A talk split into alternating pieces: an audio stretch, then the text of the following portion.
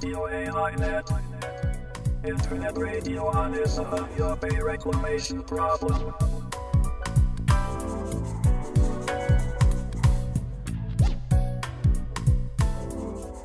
有明海漁民市民ネットワークがお届けするラジオ AI ネット本日は2020年6月28日第60回の放送となりますちなみに本日で1997年4月14日の諫早湾の締め切りから8476日となります。AI ネットの A は有明海 I は諫早湾の頭文字です。このネットラジオでは有明海で問題となっている諫早湾干拓に関する話題を中心に海や干潟などの環境保全や公共事業などによる自然破壊の問題を取り上げていきます。番組では各出演者を Zoom や電話でつないでトークします。回線の状況によっては音声が聞き取りにくい場合があるかもしれません。あらかじめご了解ください。それでは本日の出演者をご紹介します。この番組は有明海漁民市民ネットワーク。私たちは略称として漁民ネットと呼んでおりますけれどもその東京事務局で活動しているメンバーがレギュラーで出演しますまず司会を担当します私は矢島と申しますどうぞよろしくお願いしますそして漁民ネットの事務局長菅波保さんですよろしくお願いします杉並です。よろしくお願いします。それから漁民ネットの陣内隆之さんです。よろしくお願いします。よろしくお願いします。そしてもう一人、漁民ネットの吉川貴子さんです。よろしくお願いします。こんばんは。よろしくお願いします。はい、以上がレギュラーメンバーで、今日はもう一人準レギュラーの、えー、漁民ネットの長崎県の現地事務局のメンバーであります時津良二さんにも参加してもらいます。時津さんよろしくお願いします。こんばんは、時津です。よろしくお願いします。はい。そして今日はゲストとしまして、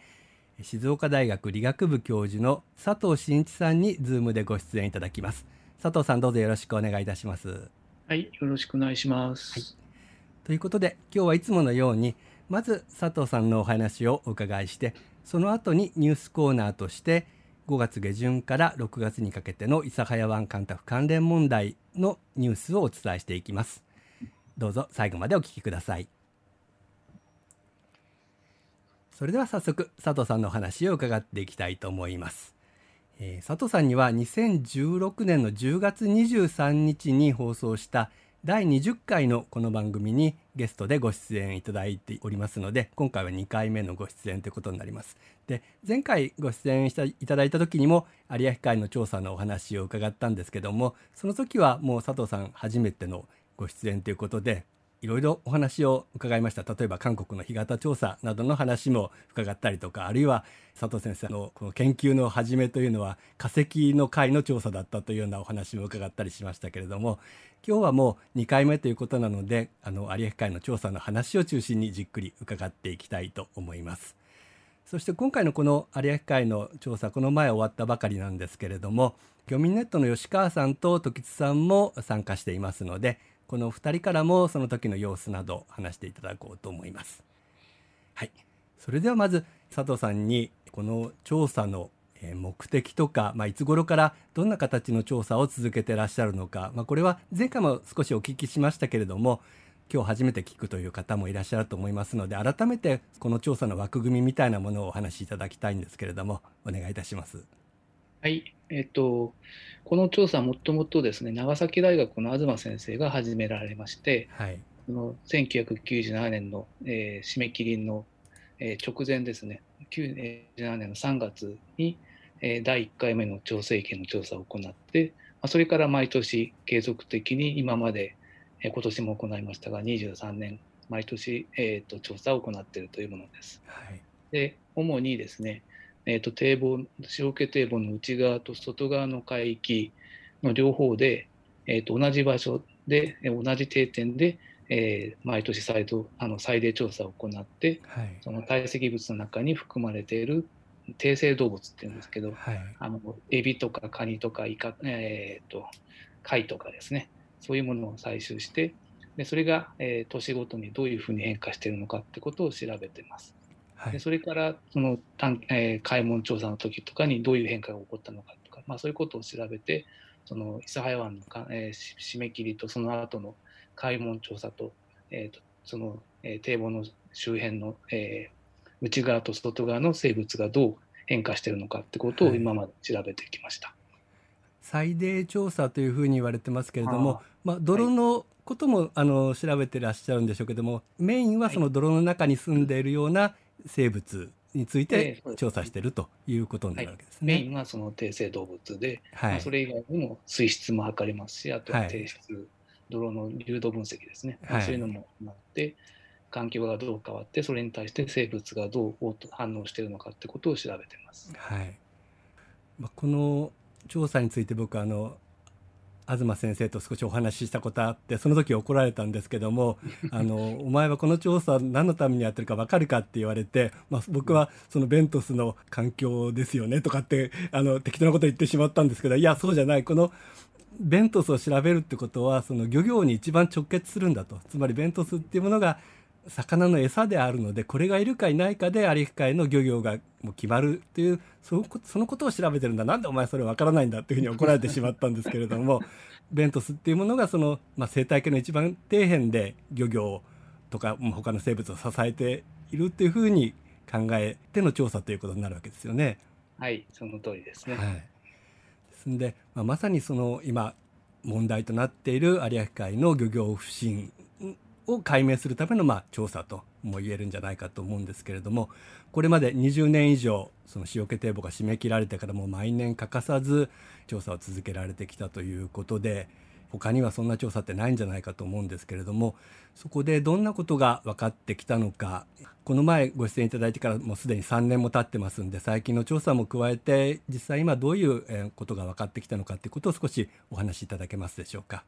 はいまあ、まずはその主にその堤防の外側の方の海域の、はい。えー説明をします。で諫早湾の湾口とあとは有明海の北部ですね、えー佐賀沖とかそちらの方、えーから、えー、と熊本の北部ぐらいまでの間の海域で、まあ、50定点の、えー最大調査を毎年行っていますが、まあ、それを毎年比較してみますと、はい。1997年の堤防の締め切りの、えー直後ですね、1997年の6月は、えっ、と、多毛類とか、まあ、誤解の仲間とか、はい。エビとかカニとか、あ横エビの仲間とかですね、まあ、そういうのが結構な数取れてたんですが、それから毎年ですね、98年、99年と調査を行っていくと、徐々にそれが生物が減少していく傾向が見られました。はい。で、この頃はですね、えっと、低層水っていうのは、あの海藻えー海水の、えー下の方の堆積物、えー海底に近い部分の海水の、えっと溶存酸素ですね、はい。えー酸素の量が少なくなって、まあ、そういう貧酸素が発生したことがありまして、それによって、えー貝類などが、えー急激に消滅したってことも、えー確認することができました。はい。で、その結果として97年から99年、2000年、2001年にかけて徐々にですね、低生動物っていうのは減少して、えーもうこのままずっといなくなるんじゃないかっていう感じで減ってたんですが、はいえっと、2002年ですね、に、えーの4月から5月にかけて短期開門調査っていうのを、えー有明海、あの諫早湾で行いまして、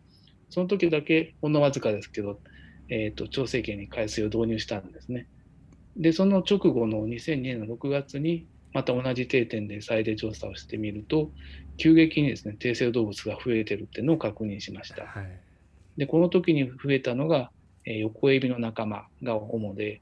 えー、とロクダムシの仲間ですが、これが、えー各定点で、1箇所じゃなくても、えー堤防の外側の50定点の各地で、えー、とかなり、えー数が増えて、全体で、えー、と2001年の6倍ぐらいに、えー個体み個体数密度が増加したという現象が見られました。はいで、この時に急激に増えたんですが、で、えーまあ、でもまあ、堤防の外側からちょっと離れたところでもそういう現象が見れたので、私たちもちょっと本当にこれが塩気堤防の海、えーまあ、短期開門調査の影響によるものなのかどうかっていうのはちょっと、えっと決めかねましたので、まあ、はいそれからも毎年調査を行っていたんですが、えー、とその後ですね、2003年、2004年と急激にまた減少しまして、えでその後はですね、2005、6、7と、えっと、大体ですね、3年周期ぐらいで、ちょっと横エビが増えてはまた減少するという傾向が、まあ、見られてました。えはい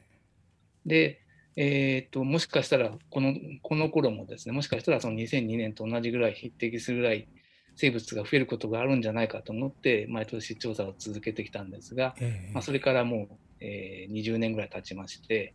現在までのところ、2002年のような急激な増加っていうのは、それをその後一切見られてない。うん。ってところから、まあ、ようやく最近になってですね、私たちもやっぱり2002年の時のあの低生動物の急激な増増加というのは、何らかの形で塩気低分のその短期開門調査と関係があったんではないかと思うようになったっていうのが、まあ、僕まあ、最近ですね、その確証ができてきたというところであります。なんで、まあ、短期開門の時はすごく増えたんですが、それ以降はもうほとんど、えー、と全体的にこう、えー低生動物がまあ減少傾向にあるというのが、えーその後の18年ぐらいですか、続いている状況です。2002年の短期開門調査では漁業者の方からもその時、えー、と魚介類増えたとかっていうような話も聞きましたけど、はいそれを、まあ、正確に佐藤先生たちのその調査が記録してたっていうことなんですね。まさにちょうど同じ時にですね、はいあの増えてたっていうのを確認してます。はい、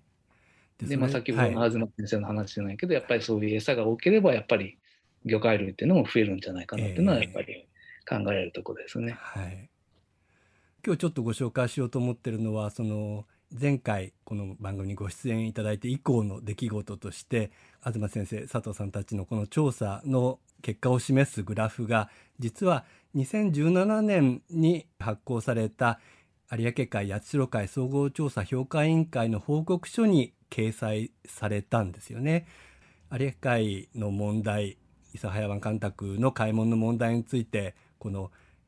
評価委員会っていうものが非常に後ろ向きだなという批判はいつも繰り返してきたわけなんですけども実はこういう佐藤先生たちの貴重な調査というものはそこの報告書にも取り上げられている逆に言うと佐藤先生たちの調査以外にはほとんどこうベントスをそれこそ毎年全域にわたって調査しているというようなデータがないみたいなんですよね。ですので本当に有明海の評価委員会の中でも貴重なデータであることはこれで皆が認めたことだと思うんですけども残念ながらこの減少傾向ベントスが毎年減っているってことに対して評価委員会では真剣な議論がされていないというのが現状かと思うんですけどもその辺何か佐藤先生あの思われることありますか？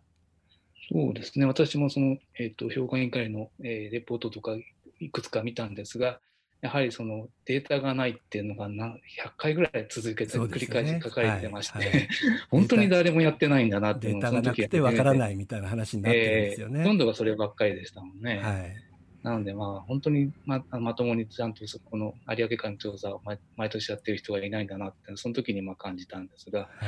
まあ、それからいくと確かにそれを、これは、この調査を始めた東先生の 凄さっていうのをその時感じたんあです。そうですね。はい。えー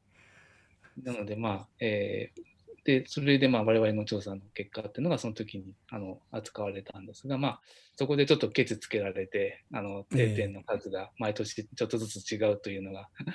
あるから、それで、あの、単純には比較できないという、まあ、そういうふうな正し書きがありましたんで、はい。まあ、それだったらってことで、今度はあの定点を、ま、毎年必ず調査している定点だけに絞って、12点ぐらいですかね。まあ、それでも、まあ、えー、諫早湾口周辺の、えー海域をカバーしているぐらいの、まあえー数だったんですけど、まあ、それを元にしてもう一回図を作り直したら、やっぱり同じ傾向になって、2002年だけ突出して生物が多いという結果になりましたんで、まあ、その、ケチつけられたところに関しては、まあ、えー反論はしたっていうのが、まあえーありました。はい。で今有明海の評価委員会そのコロナウイルスの問題があって少し止まってしまっている状況なんですけどもぜひ再開後は本当にこの東先生佐藤先生のこの研究のようなものをきちんとこう注目してねあの検討していただきたいなと思うんです。それからあとこれは余談なんですけども評価委員会の報告書でこの東先生佐藤先生のグラフなんですけれども出典が実は、まあ、いろんなところにこのグラフが発表されてると思うんですけども出典をあの漁民ネットが発行しているブックレットというふうに書いていただいたんですよね。ですからなんと有明海漁民市民ネットワークという名前もそこに入っていたりするわけでそれはちょっと嬉しいなと思ったりしてるんですけれども。はい。すみません。それは余談でした。え今年の調査ついあの先週先々週ですか。6月13日から17日まで行われたということなんですけれども、はい、このベントスをソーティングっていうんですかあのいろいろこう同定していくような作業っていうのは長い時間かかると思うんでもうすぐに何か結論が出るというわけではないと思うんですけども今回その調査されてみて現場の印象であるとか何か速報的にこう言えるようなことがあればちょっとお話しいただきたいんですけれども。はいえっとまあ、13日から、えっと、再デ調査始めたんですが、はい、最初の2日間はすごく天気が悪くて、なかなかうまく取れなかったんですけど、その頃に、はい、諫早湾港の調査っていうのを行いました。はい、で、まあ、実際その振るってる間とか、あと堆積物などを見てて、まあ、感じたことなんですが、えっと、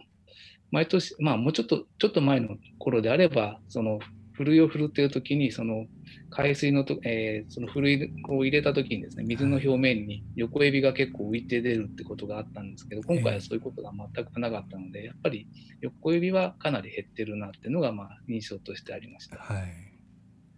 でまあおそらく、えー、今年もですね、えー、まあ低生動物の合計としては、まあえー、平均個体密度としてはかなり少ない結果になるだろうっていうのはまあ想像がつきますので、まあ、今までの少なくとも2002年みたいな、えー、急激な増加っていうのは今年も見られなかったってことは、まあ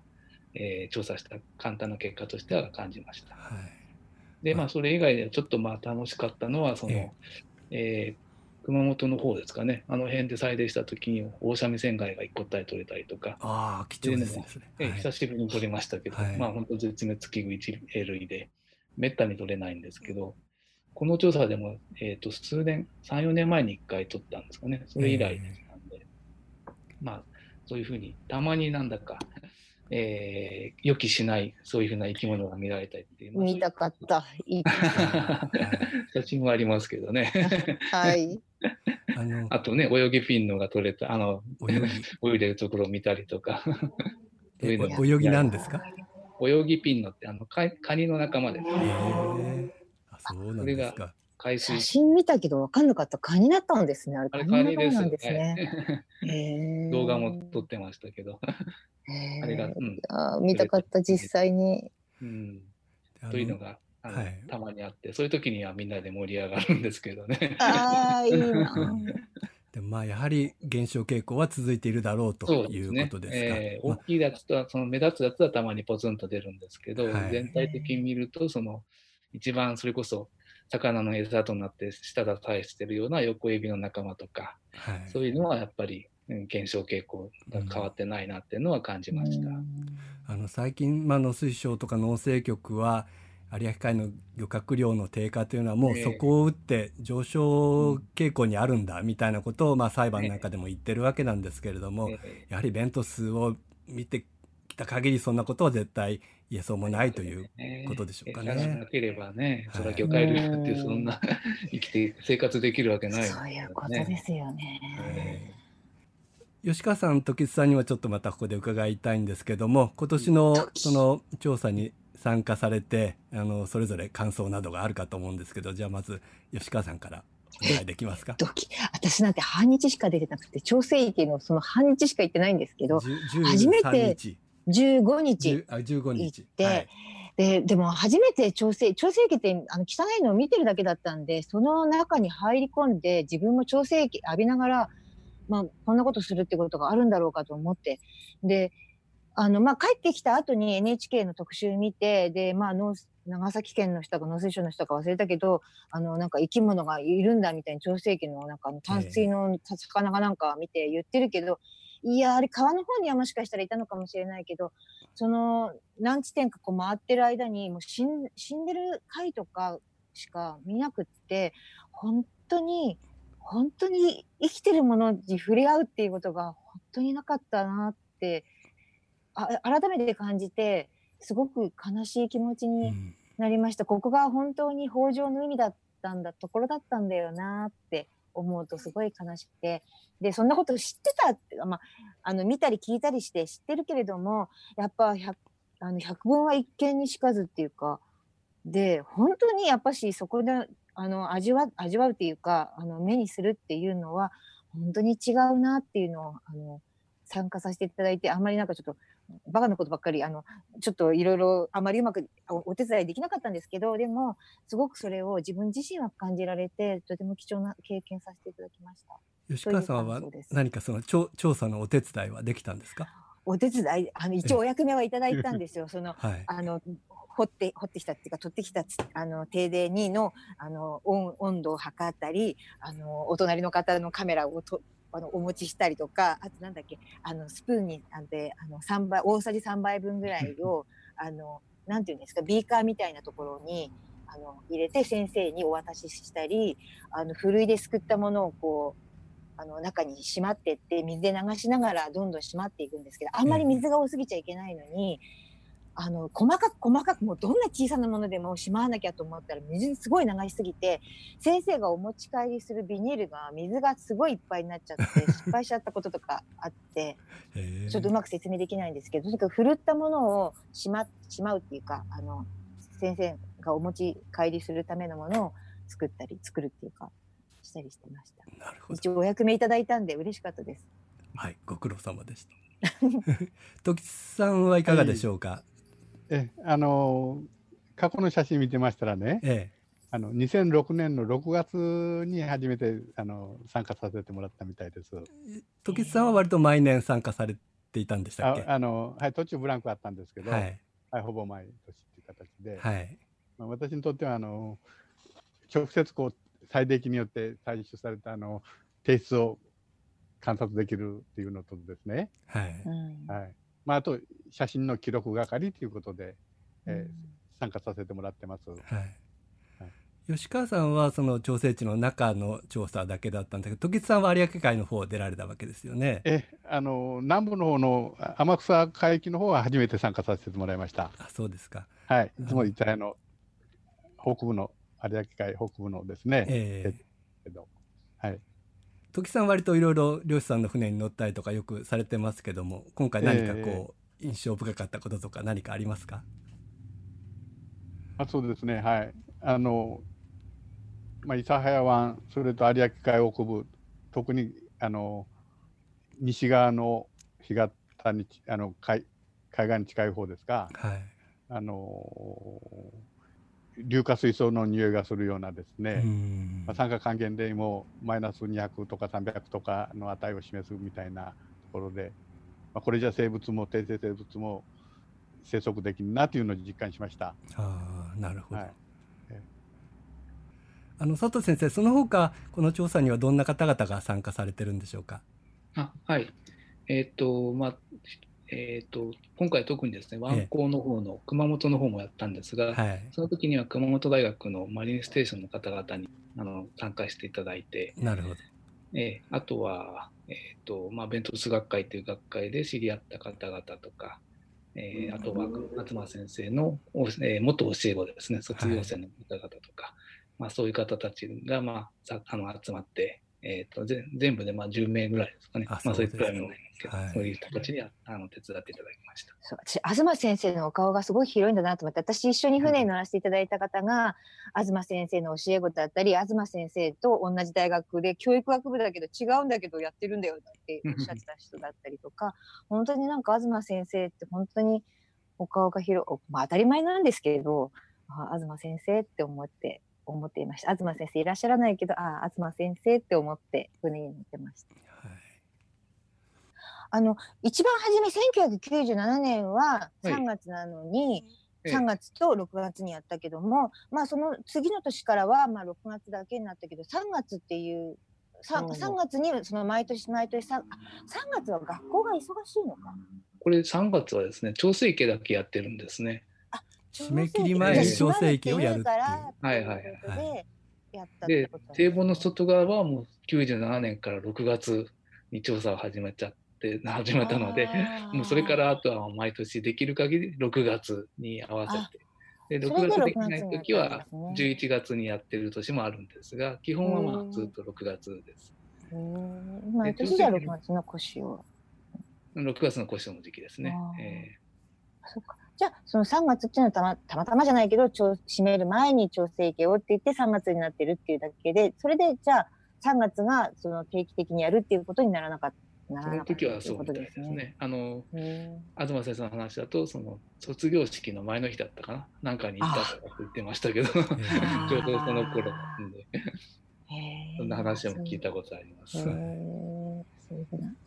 あのこれからのことをちょっとお伺いしたいと思ってます。あのこの諫早湾の開門問題について佐藤先生がどのように考えていらっしゃるかとかあるいは佐藤先生が所属する学会で近々あの諫早湾の訴訟が行われている裁判所に要望書を出すといった話も伺っておりますので、えーそういったようなことをちょっと今後のことということでお話しいただけますでしょうか？はい。えっと、まあ、有明海の調査っていうのは、まあ、これだけ二十何年も続けてきてますので、うーんと、まあ、今までちょっと大変な時もありましたけど、ここまで来るとなかなかやめにくいっていうのが、まあ、正直なところで、まあ、できる限り、まあ、続けていきたいなとは思ってます。で、まあ、それと同時にですね、やっぱりデータをちゃんとまとめて、整理して論文を書くという、まあ、その作業も必要で、まあ、今年は特に頑張って、あの、有明海に関する論文を、あ今、ちょうど書いてる最中です。はい、でですね、まあ、その論文を、まあ、えーまあ、科学的な根拠として、えっ、と、まあ、私が所属するあの、ベントス学会っていう学会で、まあ、要望書を今、えー考え、作成中なんですが、はい。まあ、これをできれば、その福岡高裁の、えーの方にまあ要望書を提出できればというふうに今、うん。えー考えてよ、はあの計画をしています。うん。そんな形で、まあ、これからも調査をやって論文書いて、それを、えーバックえー科学的な背景として、まあ、要望書を提出していく、各地に出していくという、まあ、そういう、えーえー行動を、まあ、これから起こしていきたいなというふうに考えています。あの、まあ、公表前なんでまだ詳細な話は伺えないかと思うんですけども大体そのどんなこう要望書は、えー内容になりそうでしょうか？まさにあの今日話したような内内容なんですけど、うんその短期開門調査の直後にはい増えたけど、それ以降は全然低生動物は増えてないと。はいそうすると、えー2年以降に、えー今までの間にやられてる、まあ、いろんな、えー対策ですよね、ええ有明海のその漁業の振興に関するような対策っていうのは、少なくともベントスに関しては全くきあの有効じゃなくて効いてなくて、はい。むしろその短期開門で、ちょっとだけ開門を導入、あ海水を導入しただけうん。の方が、全然低生動物のベントスにとっては大きな変化があったんだと。はい。ということは、やっぱりその開門するのが一番の近道だっていう、うん。まあ、そういうふうな内容です。うん。はい。でもその話って本当漁民の話と本当に一致してるんですよね。ね。えそれがね、だから本当に。もう本当にですから裁判所で漁民の訴えプラスやっぱりそういう研究者の訴えもう両面でこの有明海の状態がそういうことなんだっていうのをねあの裁判所裁判所の方ももうしっかり理解していただきたいという感じですよね。欲しいですよね。なんか漁民の話をやっぱ裏付ける話になりますよええええね。そうですよね。すごく。はいうん、じゃあこの要望書期待しておりますしあの要望書出されましたら漁民ネットなどでもそれを他の方々に広めるという活動をしたいと思いますのでよろしくお願いいたします。はい、こちらこそよろしくお願いします。はい、ということで佐藤さんに有明海の調査の話を今日は伺いました。調査も続くと思いますのでまた2回目 3, あ3回目4回目のご出演もお願いしたいと思っておりますのでこれからもいろいろ教えてください。よろしくおお願いし願いします。ます。はい、はい、では、い、今日どうも遅くまでありがとうございました。これで失礼いたします、はい、どうもありがとうございました。ありがとうございましおた。願い。します。ということで静岡大学の佐藤真一先生の話をお伺いいたしました。ここからはニュースコーナーということになります。前回5月24日の放送以降の諫早湾干拓問題関連ニュースをご紹介していこうと思うんですがやはり今月もコロナウイルスの影響で裁判の日程が先送りされているということなどから干拓問題に直結するような大きなニュースっていうものはなかったんですけども周辺的な話題をいくつか簡単にご紹介していこうと思います。えーまず佐賀新聞の5月25日付の記事で最後の竹ハゼ漁という記事がありました。これは佐賀県の吉田幸雄さんという方がされている漁でこれが最後ということになるんですけども竹ハゼ漁というのはこう海の中に何百本も竹を突き立ててそれをこう V 字型とか N 字型に並べてその V 字のこう狭くなる先の方にあの潮石によって魚を追い込んで捕まえるという漁なんですけれどもでまさにそういう有明海の大きな潮流や潮石というものを利用した漁法ということになるわけなんですけれどもこの竹ハゼ漁もこれで最後になるという残念な話題です。記事の中で吉田さんは諫早湾干拓事業などの影響で年々潮流が弱くなり仲間も辞めていったというふうに語ってます。ということでこの竹ハゼ漁がなくなるということにも干拓による潮流の変化というものが大きく影響しているということかなと思うんですけれども、はい、あの残念なニュースです。それからもう一つは、えー、6月1日の朝日新聞の佐賀県の記事で平木の天敵ナルトビエイの駆除が始まるというニュースでした。このナルトビエイの食害平木やアサリをナルトビエイが食べてしまうことがアサリや平木の減少の原因ではないかということが、まあ、評価委員会や農水省などからこう言われていることなんですけれどもその対策として国や県が漁業者に委託してこのナルトビエの駆除作業っていうものを行っているわけなんですけれども新聞によりますとこの駆除を始めた2004年当時は1隻あたりで500キロほどのナルトビエが網にかかっていたということなんですけども徐々に減少して2015年以降はもう100キロぐらいしかだから15年前ぐらいの5分の1ぐらいしかもうナルトビエがかからなくなってしまったということなんです。ですのでここから言えることっていうのはナルトビエイを5分の1に減らしても平木やアサリは再生全くしてないという現実なんですよね。だから確かにナルトビエイは平木やアサリを食べていただろうとは思うんですけれどもそれがその減少の主因ではない。かつてはあのナルトビエイが食べきれないくらい平木やアサリが有明海の海底にたくさんいたということなんですよね。だからそれをやっぱりまあ分かってほしいと言いますかやはりナルトビエイだけが諫早湾の干拓問題をこう押しのけて有明海の何か魚介類の減少の原因であるみたいな風なことを言われる時があるんですけども決してそうではないっていうことをちょっと分かっていただきたいなと思うんですけれども。はい、そしてもう一つ海竹の話です。去年は揚げ巻きが取れずに海竹が割と取れたと。まあ、海竹というのも揚げ巻きというのも二枚貝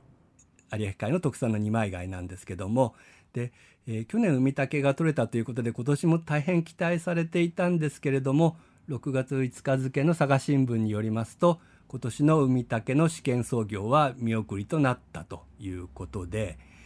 去年の調査による推定個体数が88万個だったんですけども今年は3.6万個に減少してしまったということでこの海竹もその養殖した稚貝をまいたりして皆さんがこう懸命に育てているわけなんですけどもやはりうまく育たないということで今年はその海竹漁を申請する漁業者が一人も出ずに試験操業は中止になったというニュースです。えー、佐藤先生とのお話の中でも出しましたけれども最近この揚げ巻きが少し取れたとか海竹が少し取れたとかっていうことをもってなんか有明海がに再生の兆しがあるというようなことをやっぱり言う、まあ、一部の行政機関もあるわけですよね。でもやっぱり決してそういうことではなさそうだ、まあ、それは残念な話ですけども有明海の再生ということはまあやっぱりまだほど遠いんではないかなと思うわけで育たないんですよね。一生懸命巻いても育たないって、はい、まあ漁民の方言いますけど、本当に育たないですよね。さっきのベントスがいないっていうのも、はい、ですけど、と思います。はい。えっ、ー、とまあ6月のニュースは大体こんなとこなんですけども、あと裁判の方でこのコロナウイルスで審理が延期になっているという話を先ほどもしましたけれども、それが再開されるということで今度7月3日に最高裁から差し戻された福岡高裁での審理それが行われると。口頭弁論が7月3日に開催されるというニュースもありました。ベントス学会からの要望書も福岡高裁に提出されるということなのでしっかりその要望書も読んで漁業者や弁護士の意見も聞いて審理を進めていただきたいなと思っております。はい。じゃあ今日はこの辺で最後のご挨拶ということで終わりにしたいと思っております。この番組は毎月1回原則として第4日曜日の午後10時から YouTube ライブで生放送を行っております。次回の番組の内容につきましては Twitter や Facebook で事前にお知らせしておりますので Twitter のアカウントアットマークラジオ AI ネット RADIOAINET のフォローをぜひお願いします。Facebook は有明海漁民市民ネットワークで検索してください。Twitter や Facebook にいろいろな情報とかお便りなどをいただければ幸いです。また生放送を録音したアーカイブ版を後日 YouTube の有明海漁民市民ネットワークチャンネルにアップしています。生放送を聞き逃してしまった場合は YouTube でお聞きください。また iPhone や Mac をお使いの方はポッドキャストでも配信しておりますので、ラジオ AI ネットで検索してぜひ登録をお願いいたします。次回第61回の生放送は7月26日日曜日の午後10時を予定しております。次回の放送もぜひお聴きいただきたいと思います。それでは本日は最後までお聴きいただきましてどうもありがとうございました。出演者の皆さんもお疲れ様でした。ありがとうございました。ありがとうございました。はい、では今日はこれで失礼いたします。